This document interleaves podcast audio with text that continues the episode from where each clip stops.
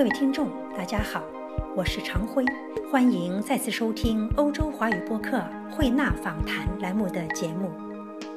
七十多年前，纳粹排犹遍及欧洲，犹太人开始了又一次大规模的流亡。当西方各国门户关闭，将犹太人拒之门外的时候，一艘艘轮船仿佛诺亚方舟。载着成千上万的犹太人来到了上海，全世界唯一接纳犹太难民的土地。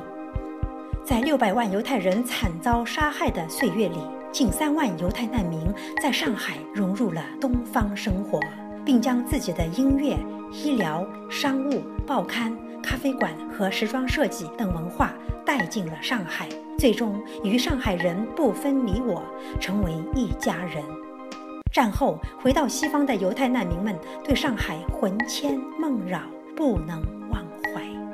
为了让更多世人明白那段历史，认识上海曾经发生的故事，了解何凤山和布鲁门萨尔等众多人物，曾经多年旅居奥地利的上海艺术家陆志德教授，借他的画笔回顾犹太难民在上海的那段历史。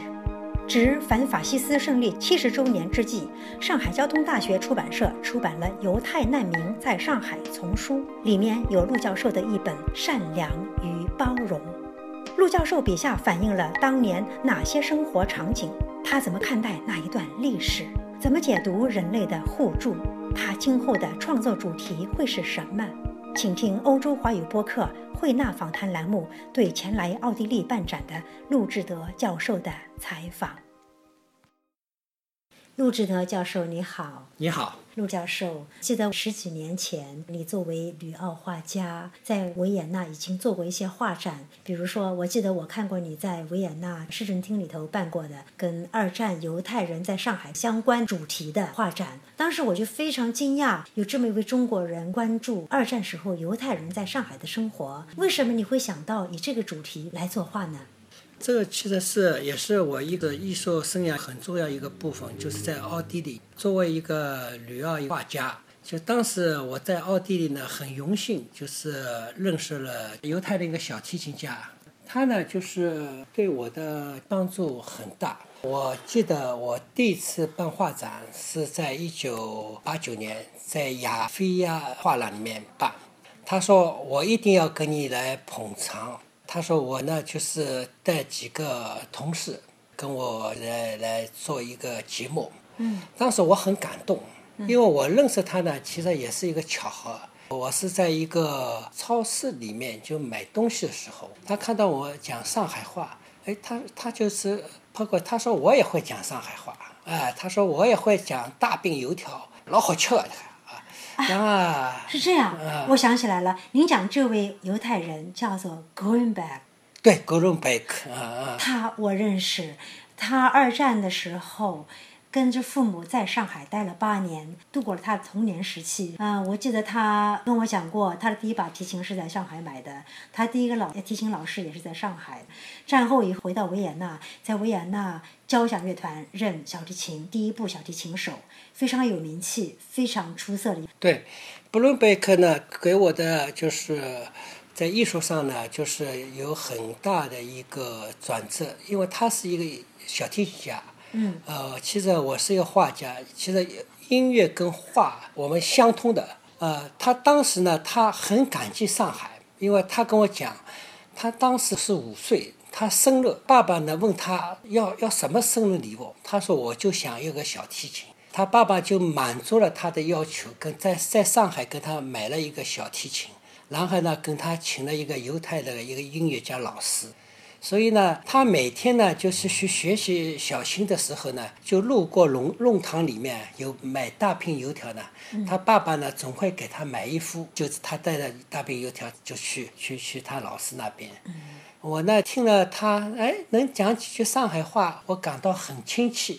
他呢对我就是画家到奥地利来，呃有问问我们有什么困难或者什么要什么帮忙，因为我很喜欢上海。就是很喜欢，就是你能够在奥地利能够搞画画，我就是给你一点知道的，能够给你一点帮助。那是哪一年？你还记得吗？那那是应该讲起来，应该是九九年，九九年。九九年到现在已经是呃有那么应该有十十六个六七七年这了样一个年头啊。那也就是说，从九九年开始，您关注犹太人二战的时候在上海的经历是吗？对到现在一晃已经十几年过去了。是的，啊，这十几年您一直以这个为主题，在不断做这方面的绘画，是吗？是的，从中也发现了很多二战的时候上海的犹太人的生活的场景。对，因为当时呢，他跟我讲呢，就是奥地利啊，犹太人啊，他们有一个沙龙，他们呢就是有时候就是就每个礼拜天有很多犹太，他们就是聚在一起，嗯，就叫我去那个地方呢去聊聊，他们也很喜欢听上海话。呃，我呢就是去过很多次，是吗啊，去过很多次，然后呢，在这里面呢也认识了呃好几个这个犹太人，因为当时候呢我的语德语不是很好，然后他们就看到你讲上海话也很有意思，就这样子呢，我听了他们故事以后呢，我感到这种题材呢就是蛮有意思的啊。就是在那时候呢，我就就产生了要画这个犹太人在上海画一个念头，就是啊啊，您还记得那个时候他们的沙龙在什么地方吗？好像是在在一个第六区一个一个咖啡一个吃咖啡一个 house 地方。这样啊陆教授，我记得我在市政厅看过您的绘画，那个时候是您从维也纳作为旅游画家回上海之前的事儿了，应该是在二零零二02年之后，您回到上海前两天，我看到您在维也纳又做一个画展，那个时候惊讶的发现，您还是同样的主题在做画展，就是说二战时候犹太人在上海这么多年，什么动力让您初衷不变呢？因为呢，当时呢，就是在上海呢，就是我呢，就零二年，就维也纳市政厅呢，就给我办了一个犹太人在中国这样的主题。那时候呢，我我呢，就是对犹太这个民族呢，我就感到他们很勤劳，就是其实他们在中国呢有一段历史，特别是在宋朝的时候，就有一批犹太人。其实犹太呃人在中国其实分三批，第一批是在宋朝，第二批呢是从就历经十月革命的时候，就沙皇就是赶犹太人，有一批犹太人到哈尔滨。第三批犹太人是希特勒是二战就杀犹太人时，有一批难民到就上海。我呢就是就为了画呢，我也找了很多书籍啊，看了很多东西。就是那时候就是有官方方面的报道呢，就是有两万多个犹太人在上海。后来呢，有个正确的报道，有两万八千多个犹太人，也就将近三万人。三万人，其中从奥地利到上海的犹太人呢有五千多个。那我特别好奇，就是奥地利这批犹太难民在上海，所以我零二年以后回到上海以后呢，我一直呢就在关注这个方面，就一一碰到有好的故事什么的，我就是都在画，就一直在关注。就是我的画展，其实在中国呢，就是零六年的时候，以色列的大使馆请我到哈尔滨参加一个犹太人一个研究会，然后我在哈尔滨也办了一个犹太人呃在中国的这样画展。您以什么样的话表达犹太人二战时候在上海的什么样的生活？请您为我们听众朋友那这个呢，就是。这个呢，就是我很荣幸，就是我在奥地利的时候呢，就是通过呃，就是博尔贝特的，他呢也跟我介绍，就是呃，奥地利有一个大画家，他说他的父亲也在维也纳，叫呃布菲苏福克斯。然后呢，我通过他，通过他这个引线，我有机会在一次呃这画展的里，我就认识了福克斯。然后福克斯不菲说呢，他看到我中国来的画家，他很热心，因为他说你你真的很不易。我父亲呢，那时候呢，就是每个星期要写一封信，从上海写到奥地利。他说你呃到我呃工作室来看看，我可以把我父亲的信啊给你看。我当时画的呃用什么样的方法呢？其实是布菲夫库斯呢，他给我很多启发。他呢送了我本画册，他过去画了一组呃铜版画。哦，铜版画。他呢就又跟我讲了一个，你他说作为一个好的画家，嗯一定要画历史题材。嗯就画历史题材呢，这个画家呢是为历史做了一点贡献吧，就是留下点东西。最主要的呢，就是历史呢，就是可以让你知道很多知识，方方面面东西，你会去考虑很多，呃，就哲学啊，或者音乐啊，或者是绘画，怎么跟它就跟历史的环境环起来，就是你要去学很多东西，也可以画很多东西。嗯，这呢。我从他的启发当中呢，我就对欧洲的铜版画我做了很多研究。嗯，我感到从这方面去着手呢，这画呢应该是东西方结合的，因为我本身就是国字里面是东方的，是过去我画过连环画，然后又学了西方的铜版画，这两者一结合起来呢，我的画里面呢就穿插着两个不同的东西方文化的一个集合。以铜版画的一些技法，用毛笔来表达您的人物，是这样吗？就是零二年之前呢，我画了呃一批就犹太人在中国，在上海，主要是用铜版画的形式。然后回国以后呢，我就是运用中国的毛笔，用西方的铜版画的画法。嗯，就是画的很精致，就看上像像铜版画。这两个东西方不同的工具来表现这个主题。这个呢，就是这次就在弗兰克福的书展呢，我是主要是用这两个画的形式来表现犹太难民在上海。也就是说，二零一五您在法兰克福参加了这个书展，就是您的主题在这个书展上面表达了出来，是吗？是的。嗯，之后您到了维也纳办展，我们看到您的画，看到这些主题，看到了很多二战的时候犹太人在上海的生活场景。嗯，我想这么多年来十几年了，您初衷未变，一直就这个主题研究下去，画下去。那么这么多年来，您对于犹太人在二战的时候在上海的生活情况，可能有很多了解，能为我们讲讲当时犹太人在上海的生活吗？比如说，就是我在上海呢，就是通过就是采访，就是在上海曾经跟犹太人在一起的这种居民。就他们以前住过的房子，然后呢，主要是我在奥地利听了很多犹太人，他们跟我讲他住在什么地方，跟上海这种邻居啊，教他们生炉子啊，或者教他们学汉语啊，他们又怎么跟中国小朋友一起玩，就是这种民间跟民间、邻居跟邻居这种情谊，就是。这是我画的一个方面的。还有一个方面呢，就犹太难民，其实他们在上海有一批知识分子，特别是音乐家，呃，对上海也做了一个很大的贡献，培养出上海很多有名的音乐家。就这个，其实这也是是一个很了不起，就是把西方的文化贯彻到东方去。特别呢，我通过方方面面的资料，特别是我们。上海有一个有名的一个音音乐家叫陈歌辛，他的歌也是通过犹太难民的两兄弟把它翻成德文以后，翻成英文以后送到美国去。然后这个歌《玫瑰玫瑰》就是五十年代在美国作为一个流行音乐代表，也是犹太难民音乐家在上海做的事情。嗯。另外，我看见您绘画中间反映了犹太人在上海办报的情况。这个就是很有意思。其实，在上海现在还有几个，就是过去犹太人办报的旧址。犹太这个民族，他虽然受到就是希特勒这样迫害，他们流浪到上海以后，上海呢就把他们容纳作为一个大家庭。但是他们的文化传播啊，他们就是一种一种信息的交流啊，他这个犹太难民是是做的很了不起的。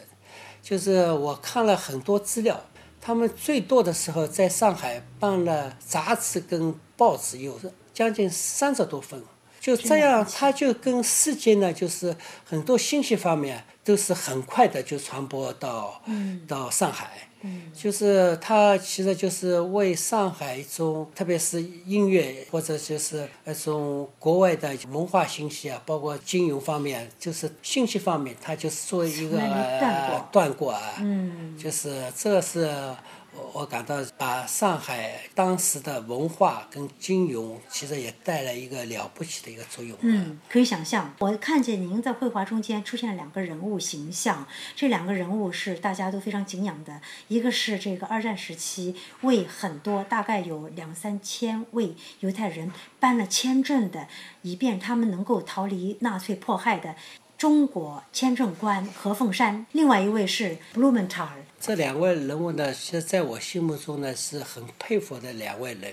当时呢，就是我为什么就画何凤山？我在零一年的或者零二年时候，我看到一个报道，看到一个报道，呃，发布了一个消息，就是在维也纳的一个签证官何凤山，以色列就是给他是在一个国家公园里面给他竖了一块纪念碑。他为当时是为一千多个犹太人，就是发了签证，为了就是感谢他，以色列人民给他等于是一个纪念他一个一个一个碑吧。然后我就感到，哎呦，我们中国人有这样一个好的签证官，帮助这么犹太人。就我特地呢，其实当时我特地跑跑到美国去，他当时他的女儿在美国旧金山吧，然后我没找到，后来呢。我通过很多方面，就是何凤山呢，后来写了本书，叫叫做《我的外交官》。他呢，其实呢，当时在维也纳的时候啊，他为什么会帮助这批犹太人？其实他出于呢一种同情心，然后呢，他是当时是背着上司，嗯，就是做了这件事情。其实做了以后呢，他们上司其实对他是很感到不是很满意的啊。然后呢，不久。就是他的这个工作呢，就也就退下来了，是这样啊。然后呢，他就去美国，美国呢就很隐蔽的，就是等于像退休一样的，他就是专注要把他的外交生涯，就是写了这样一本书。然后呢，他的事迹就公布以后呢。我呢，就是感到这个人真的是很了不起。然后呢，我也问过很多犹太难民，就是他呢，就给他签证之后，他都伸大拇指说这个中国签证官好。嗯。就是真的，当时是给我们就是指明了有这样一条到东方能够有个避风港、能够生活的一个地方。嗯。他们真很感谢这个签证官。嗯。个子不高，但是他很正义。就是很热心啊！我知道他的工作地址是在我们维也纳的这个 Johannesgasse 22，的确是不能忘记这位何凤山见证官。但是这个 brumme 他在战后为犹太人也做出了很多贡献，在这方面，我想您也一定非常清楚这方面的情况，是吗？呃，布鲁姆特呢，其实呢，我在就是零二年办画展之前呢，我就画了他。当时呢，我是看了很多报道，就是他在零二年前，他作为美国一个前财政部长，他呢就是有就中美建交啊，就是呃方方面工作关系啊。他最早第一次去中国的是就为了他的工作，然后他每次工作完完了以后，就到虹口区，要寻找他过去曾经住过的地方。嗯，他呢通过工作关系呢，他。就是去了四五次到中国，然后又到虹口。零一年的时候，上海呢就是搞了一个犹太难难民主题的一个学术会，专门请了他去，就是做了一次呃专访。就我是看到他报纸，然后呢，他呢当时讲了一个故事，他小时候学汉语啊，是在他的邻居的身边就学了很多中国话。嗯啊，他呢就是又讲了呢，他父母呢有经常叫他去到上海有过去呢，就家里都没有开水，就到老护照去泡水。他又跟黄包车的师傅呢教他很多上海话。嗯，就这个故事呢，都对我的创作灵感呢都是很好的一个题材。嗯，当然。啊，我呢就是在零一年的时候，在办画展之前呢，我呢就写了封信给他。当时他在德国犹太人。这个就是纪念馆当馆长，他呢就是呃叫回了我一封函，嗯，他是我因为我寄给他我画的这画，他很他很感动。原来我零二年我是想邀请他能够来参加我这样一个展，嗯，他说因我因为在美国，然后就回来这个祝贺。然后呢这次呢我回到中国以后呢，就是这个这么多年了。他又来了中国三次，他总共到这个上海来过八次。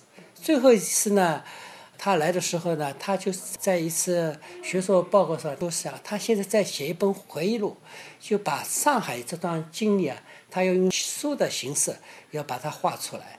所以呢，我这次呢画展里面有特别就是就画了他一个最近的一到上海这样一个情景，他准准备在写他的一个在上海的难民的就生活的一段历史。嗯，回忆录谈到回忆录的话。我想到二战以后，很多后来就是到了美国或者其他国家的，当时曾经流落过上海的犹太人，都曾经通过各种回忆录或者小说的形式来反映他们当时对上海生活的留念，对上海人的感激。因为二战前期，当很多西方国家都关闭大门的时候，是上海给他们的一个避风港。就像您讲，那么将近有三万犹太人在上海度过了最困难的时期。听您讲讲关于这个布鲁门塔他的回忆录。这次您在维也纳办展，也碰到了一位科技部的前负责人士吗？他叫 k n o i k 他的父亲曾经也在上海做医生，而且后来他著述，以小说的形式发表过一本著作，叫做《流亡在上海》。我想，您作为上海人，是不是非常自豪于上海曾经对犹太难民的这种接纳？这次呢，我也很荣幸，就是在维也纳孔子学院办这个犹太难民在上海的这样画展，很荣幸见到这个曾经他的父亲在上海的，现在的就是呃原来的科技部部长，他讲了他的父亲这样的一个故事。他父亲呢是一个医生，呃，就是曾经就在上海的时候，他把上海的，就是这个生活的经历。从他医生的角度来写过这样说，我感到就是我这次收获是很大的。就他这个题材给我启发呢，就是我回到上海以后又有很多题材可以画。这位先生也答应我，他会把他的父亲的老照片发给我。我现在就是要这次来呢，就是就是来想找过去在上海生活过的犹太人这种故事。嗯，就是给我呢，就是创作呢有一条线索。嗯，啊，这次呢我来了，其实收获很大。今天我到维也纳最有名的画家福克斯，他的儿子也给我讲了他的祖父很多故事。啊，是这样。啊，就是他呢，他说他回去以后会翻出他的祖父这种照片什么，就曾经上海也有很多他。他祖父是怎么跟上海人在一起，怎么做贸易啊？很有意思的照片，他说啊。是我相信这方面的故事还有很多层出不穷的可以让您发掘的话题人物。这个主题可以是您一生的追求啊！事实上，您已经把它作为将近二十年的追求了。您是不是希望今后继续这个主题？这个主题呢，对我来讲呢，是我感到呢，一个就是我作为一个艺术家，是一生当中我会做下去一个主题。最近呢，就是在法兰克福书展呢，我们就是有个等于是一个学术有大家的呃讲话，就是现在有有两件事情就是很很了不起，一个就是会公布就是台湾的签证官何鸿燊先生，其实他现在有个数字出来，有四千多张签证从从啊从维也纳发出，就是在法兰克福专家都讲了。